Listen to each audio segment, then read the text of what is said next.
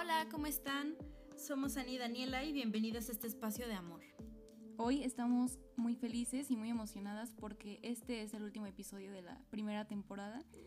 de verdad, esperamos que les, que les hayan gustado mucho y que se hayan podido identificar con las experiencias que les contamos a través de los, de los episodios. La verdad es que a nosotras nos ayudó mucho platicar y desahogarnos, como que es un espacio muy bonito y de mucha confianza. Hoy vamos a estar platicando del amor propio, que es un tema súper importante y, muy bonito. Entonces, ¿tú qué dirías que es el amor propio? Creo que es todas las mm, actividades, podría ser, y pensamientos también, que tengo conmigo misma para hacerme sentir amada y querida. Y eso también me ha ayudado a conocerme y poco a poco seguirlo haciendo y que cada vez sienta más.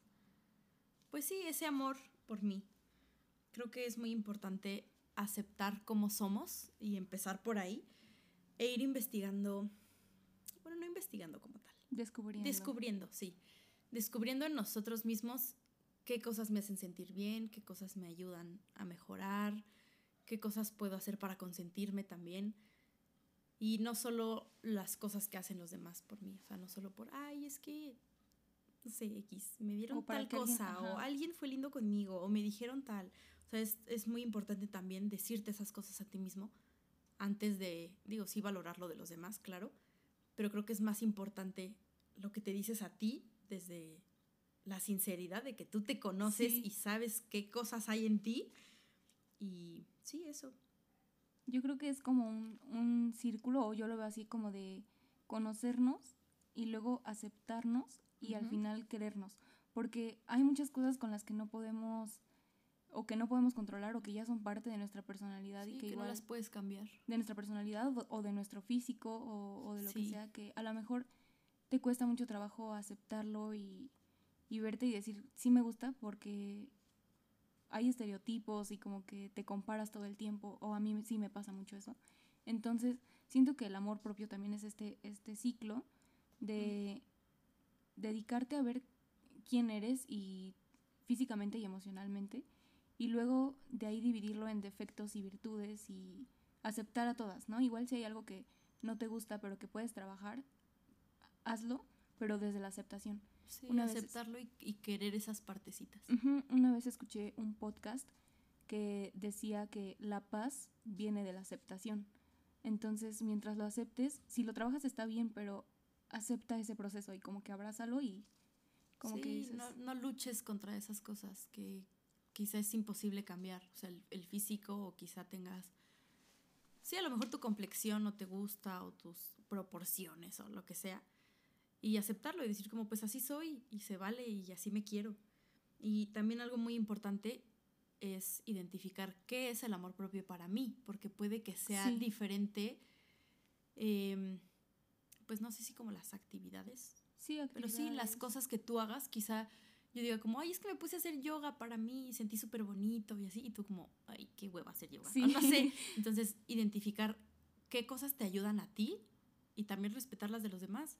Ah, yo sé que a ti te gusta mucho tocar el piano, entonces si de repente estás como, pues hoy toqué cinco horas o no sé, y te sientes súper bien, quizá yo te diga, ay, no, qué flojera. qué cansancio. Pero, ajá, pero respetar lo que los demás hagan por ellos mismos. Sí, es. Siento, es muy difícil encontrar cómo vivir en amor propio. Como que hablar de amor propio, ok, está fácil. Como, ah, pues quiérete y acéptate y, y, abrázate. Pero ya el hecho de decidir qué actividades o qué palabras decirte para vivir en amor propio es, es difícil. A mí algo que me gusta mucho, como dices, es tocar el piano, me gusta hacer ejercicio y meditar y todas esas cosas. Y aún así es difícil reconocer que lo estás haciendo por ti. Como que, por ejemplo, yo antes tocaba el piano porque a mi mamá le gustaba. Entonces, como que tomar esas actividades y hacerlas tuyas y adueñarte del momento y... Y disfrutarlo. Y gozarlos es como muy bonito, a mí me gusta mucho, pero igual, bueno, no, para mí no siempre fue así. Como que hace algunos años no trabajaba en mí. Igual no es que estuviera mal conmigo, pero no hacía nada por mí tampoco. Sí estaba como en un neutro. Creo que también es porque no identificamos qué cosas nos gustan. sí. Tampoco te pones a pensar como, ay, me gustará hacer ejercicio. O sea, como que no lo pruebas tampoco, pero no te pones a analizarlo. hasta que ya haces algo y dices como, ah, creo que esto sí me gusta y ya lo sigues haciendo y es algo tuyo, pero hasta que lo pruebas. Creo que naturalmente no nos ponemos como a experimentar cosas, también por miedo, supongo. ¿Por miedo o por flojera? Como que lo difícil es ya decidir, hoy voy a hacer algo diferente. Como que lo tienes en tu mente y es como, estaría bien. Sí, pero, o como, mm. ay, me dan ganas. O, ay, ha de estar bien padre tener una vida así súper, de que haces ejercicio y sana y así, pero qué flojera hacerlo. Sí. Y, ya que lo descubres, es muy padre seguirlo y que digas, como es que es algo que a mí me llena y me gusta. Sí, sí.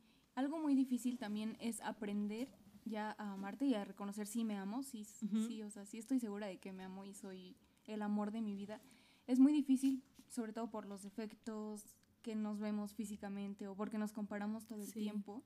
Y yo algo que sí recomiendo es que vayan a terapia o que vayamos a terapia.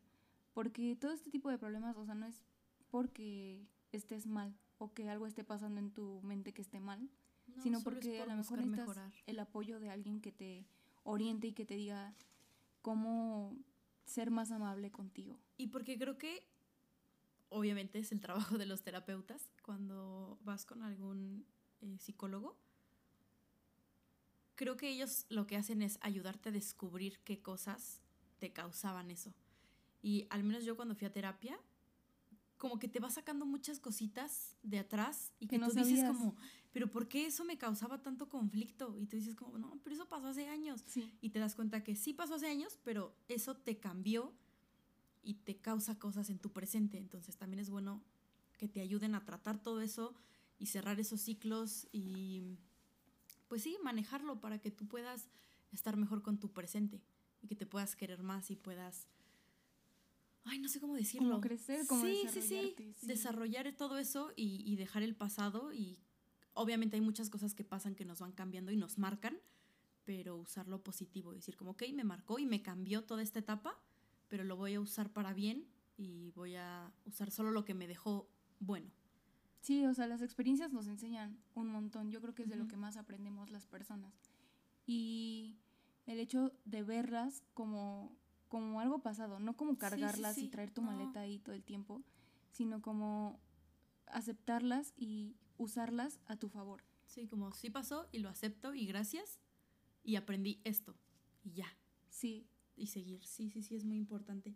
También lo que decíamos de, de saber qué cosas nos gustan y así, creo que también es muy bueno darnos tiempo para nosotras, para cuidarnos, para querernos y dedicar el tiempo. A lo mejor sí tienes muchas cosas que hacer y estás ocupado y escuela y trabajo y lo que sea, pero también decir, hoy en lugar de ver la tele o algo, me pongo a hacer algo para mí, me doy unos 20, 30 minutos y me voy a poner a hacer ejercicio, voy a leer o me voy a poner una mascarilla, lo que sea que a ti te haga sentir bien y hacerlo por ti.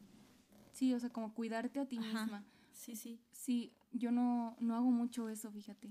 O sea, sí hago actividades para mí, o sea, como tocar el piano o así, pero no lo hago pensando en que me estoy cuidando. Sí, no. Creo que yo tampoco. Como... sí, como, como que no lo piensas. Solo de repente haces cosas y ya, yo creo que ya que lo estás haciendo, analizas y dices como, ay, ahora sé que esto lo estoy haciendo por mí porque me hace sentir bien. Porque me estoy sintiendo bien y me dediqué un ratito para mí, para cuidarme, para apapacharme. A mí me pasa mucho cuando hago de repente pues no como tal ejercicio, es un poco como entre yoga y meditación o algo así. Sí, que según yo es tu momento. Sí, sí, y es mi momento y cuando termina me siento como, ay, qué paz me trajo o qué bien me sentí de haber hecho eso y gracias por tomarme el tiempo, porque también pude haber dicho, ay, no, qué hueva. no, no, no, tengo ganas ahorita. y sí, es muy, muy bueno dedicar tiempo para nosotros, en lo que sea. Todo se vale, lo que sea que a ti te haga sentir bien, sí. hacerlo como ser consciente de que hay cosas que de verdad necesitas y que te hacen bien, porque a veces, justo lo que dices, hay flojera o no hay motivación, pero sabes que eso que... Uy, también o sea, que a lo mejor eso te podría hacer sentir mejor y aún así no lo quieres hacer. Siento que es un poco de autosabotaje. Sí. O sea, como saber que te sientes súper mal y que tienes ganas de llorar o de gritar y así, y aún así como, y sabes que hay una actividad que te puede ayudar y aún así es como, no, quiero quedarme aquí. Creo que también se vale. Sí, sí, sí. Digo, también es bueno eh, a mí me ayuda mucho cuando me siento mal o cuando estoy pasando por un mal momento.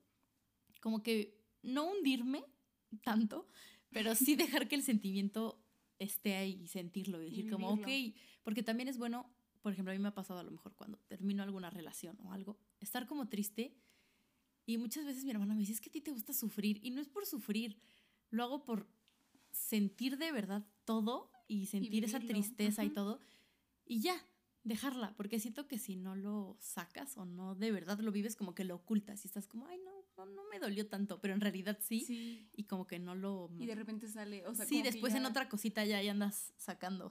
Y llorando. sí, yo también soy como pro emociones y sentimientos y vivirlos. Se siente muy padre, es como, como desahogar todo eso y a veces, o sea, a veces hay momentos que yo me siento súper mal y de verdad, o sea, me encierro y lloro. y digo, yo no, voy a llorar. Y, está padre, también siento que es parte del amor propio, como de darte ese tiempo para ti, para y para sanar. Y para hacerte compañía a ti misma y decir como aquí estoy contigo, vive tus sentimientos y desahógate, pero aquí estoy. Sí, y saber en qué momento decir, ok, ya lo viviste, ya lloraste mucho rato, ya párate y ponte a hacer otra cosa, tampoco te quedes aquí a sufrir o a, a, martirizarte con las cosas que tampoco puedes cambiar y que ya pasó y sí, siéntelo y llora, pero también a mí me ayuda a decir como, ok, ya estuve triste todo el día, ya, mañana me paro temprano y pongo a hacer cosas para mí, porque sé que también si me hundo ahí en mi tristeza, ya no voy a hacer nada y voy a seguir así muchos días. Entonces, sí vivirlo porque se vale, pero buscar de qué forma puedes trabajar eso poco a poco. Sí, y aprovechar las, las experiencias o los aprendizajes para renovarte o para replantear todas esas cosas que a lo mejor te gustaría hacer y que no podías hacer, por ejemplo, con una relación amorosa que pues la o sea, vives tu vida es diferente cuando estás en una relación. Entonces, cuando esta termina es como una oportunidad también para volver a conocerte porque te conocías antes, o sea, cómo eras sin esa persona. Y ahora vuélvete a conocer y vuelve a ver qué te gusta ya sin la compañía de esta persona que influyó en tu vida. Sí, y ya con esa experiencia. Y, ajá. O sea, cómo saliste de esa relación y cómo te sientes ahora y qué cosas vas a hacer ahora por ti. Sí, creo que eso es, muy bueno y creo que eso también ayuda mucho. A mí me pasa a veces eh, lo que les contaba en otro episodio de cuando fue el drama con el amigo tóxico. creo que después de todo eso, muchos de nosotros nos dimos cuenta, todo el grupito, como, como que muchas cosas de ti ya tienes como más paz y como que ya no peleábamos y todo eso. Entonces, sí, sí te ves como cómo soy ahora, después de esta experiencia, después de esa relación, después de todo el drama y, y, y te quieres de otra forma, lo analizas de otra forma y está muy bonito. Sí, autoconocerte y luego ver de qué manera explotas todo eso. Sí, todo eso que conoces y que te gusta. Sí, sí es muy padre. Sí. más. Creo que es todo. es todo lo que queríamos platicar con ustedes. La verdad, estamos, estamos muy, muy, muy felices por, por hacer esto. Es algo que Dani y yo teníamos pensando ya mucho tiempo. y no nos animábamos por miedo. Creo que fue miedo. Nos daba miedo, nervios, pánico y pues estamos muy agradecidas de que lo escuchen, de que les guste. Eh, por todas las, las cosas que nos mandan por Instagram también nos motiva a seguir subiendo cosas contenido en general aquí en Instagram, en Facebook y la verdad es que también tenemos muchas ganas de seguir creciendo para ustedes, por nosotras también. A nosotras nos, no saben cómo nos ayuda esto, nos hace sentir muy bien y también porque sabemos que a ustedes les sirve. Y pues sí, muchísimas gracias por todo. Sí, muchas gracias. De verdad que la comunidad que hemos creado, o sea, somos de verdad un grupo de amigas que platican de todo y que se tienen confianza. De verdad nunca imaginamos que nos iban a confiar tanto su vida personal. y nos gusta mucho que nos cuenten cosas. Somos demasiado felices, les agradecemos y esperamos que pronto podamos hacer la segunda temporada. Cuídense mucho. Bye, cuídense.